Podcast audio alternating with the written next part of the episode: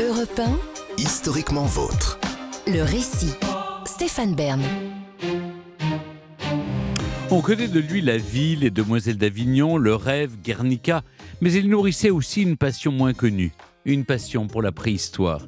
Je vous raconte maintenant le peintre dont les œuvres d'art ancestral mises au jour dans les grottes préhistoriques d'Espagne et de France ont inspiré les siennes tout au long de sa vie, Pablo Picasso.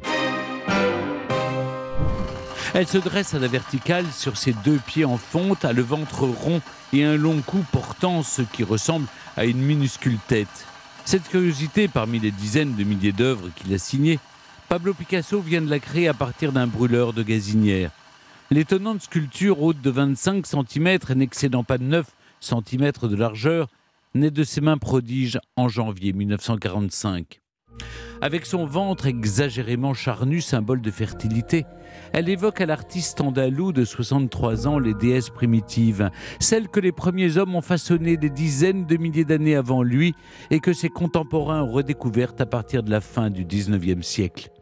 Passionné par les recherches des préhistoriens sur toutes ces premières formes d'art, Picasso voit naturellement dans son œuvre, pour reprendre ses mots, une déesse des temps modernes.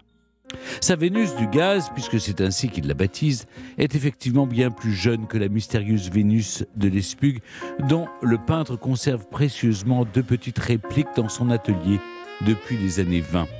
À l'époque, cette statuette vieille de 27 000 ans vient d'être exhumée des profondeurs de la grotte des Rideaux en Haute-Garonne par un certain René de Saint-Périer.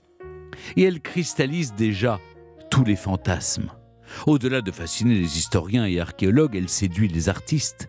Sa silhouette aux rondeurs à première vue féminine, mais dont l'aspect phallique se découvre sous certains angles, laisse planer le doute sur son sexe et inspire Pablo Picasso. Après sa jeune période bleue, lorsqu'il était encore entre Barcelone et Paris, puis la période rose au lendemain de son installation définitive dans la capitale française en 1904, après la révolution cubiste qui lui apporta la gloire, la période classique, puis le tournant surréaliste, Pablo Picasso n'en a pas fini de se réinventer. En se penchant sur l'art de la préhistoire, l'artiste trouve cette fois l'occasion de mêler son amour pour les arts archaïques à sa passion pour les femmes, nombreuses, on le sait, dans la vie de l'espagnol comme dans ses œuvres. Pourquoi j'aime ma Vénus préhistorique, dit-il Parce que personne ne sait rien d'elle. La magie, ça va, j'en fais aussi.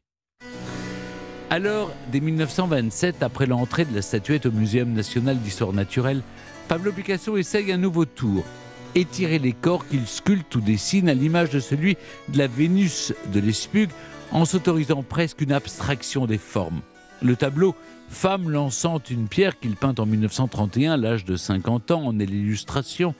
Entre l'être humain et l'animal, l'homme et la femme, la roche et la chair, l'individu difforme au teint orangé qu'il représente dans un espace gris et désolé ressemble aux baigneuses allongées qu'il observe sur la plage, mais symbolise plus profondément l'idée d'une préhistoire sauvage peuplée de créatures troublantes. De ce monde lointain, il ne reste que des fossiles et des œuvres d'art. Pablo Picasso a beau être l'artiste moderne par excellence, il s'émerveille de voir dans les œuvres de ses ancêtres l'essence même du génie créateur. Ainsi, pour prolonger le geste des hommes des cavernes qui laissèrent notamment les empreintes de leurs mains sur les parois des grottes d'El Castillo en Espagne ou de Gargas en France, Picasso les imite. En 1936, il appose une empreinte de sa main sur une plaque de cuivre.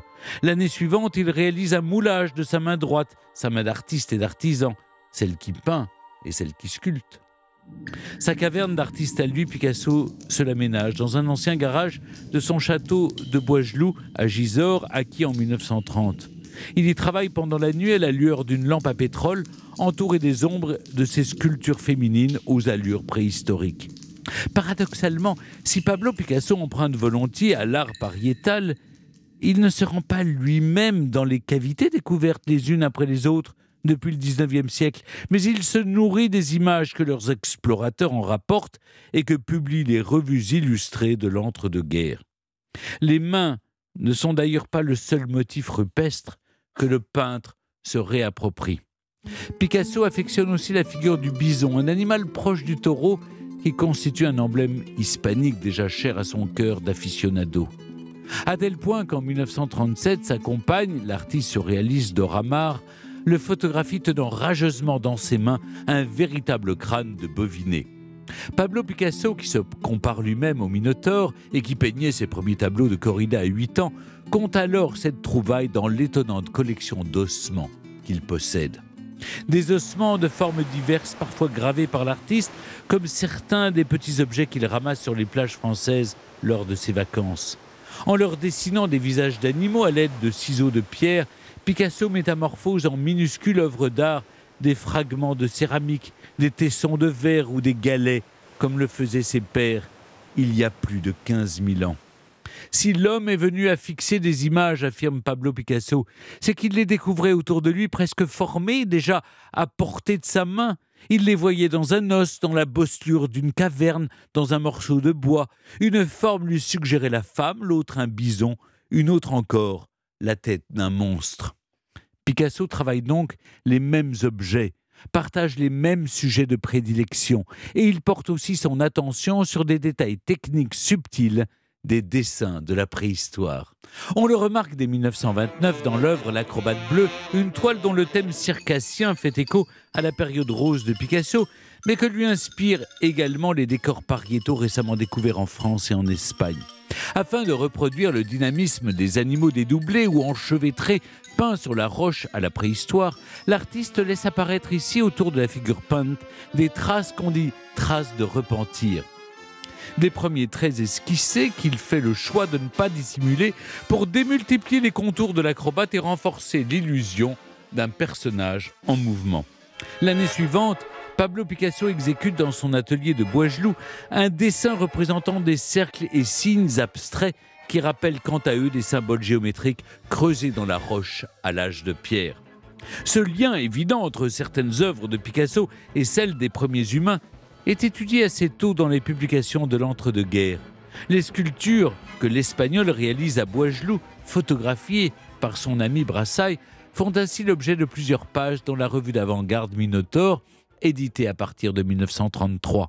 Dans le premier numéro, André Breton lui-même consacre un article aux sculptures d'inspiration préhistorique de Picasso. Cet intérêt pour la préhistoire, qu'il ne quittera jamais, s'estompe néanmoins dans la seconde moitié du XXe siècle. Après la Seconde Guerre mondiale, qu'il passe dans son atelier des Grands Augustins à Paris, où il a peint en 1937 le fameux Guernica, condamnant les horreurs de la guerre civile espagnole, Pablo Picasso suit les recherches sur le sujet de plus loin. Il quitte bientôt Paris pour le sud de la France avec sa nouvelle compagne, l'artiste Françoise Gillot. Avec elle, Picasso, déjà père d'un fils et d'une fille, née de ses deux précédentes muses, la danseuse Olga Koklova et Marie-Thérèse Walter, a deux nouveaux enfants. Le peintre passe ensuite les 20 dernières années de sa vie aux côtés de Jacqueline Roch. Son art, plus populaire, traduit désormais son inquiétude face au vieillissement de son corps d'homme et à l'approche de la mort. Pablo Picasso pose définitivement ses pinceaux le 8 avril 1973 à Mougins. À 91 ans, il laisse derrière lui une œuvre monumentale qui, comme celle de la préhistoire, permet de mieux appréhender son époque, finalement pas si lointaine.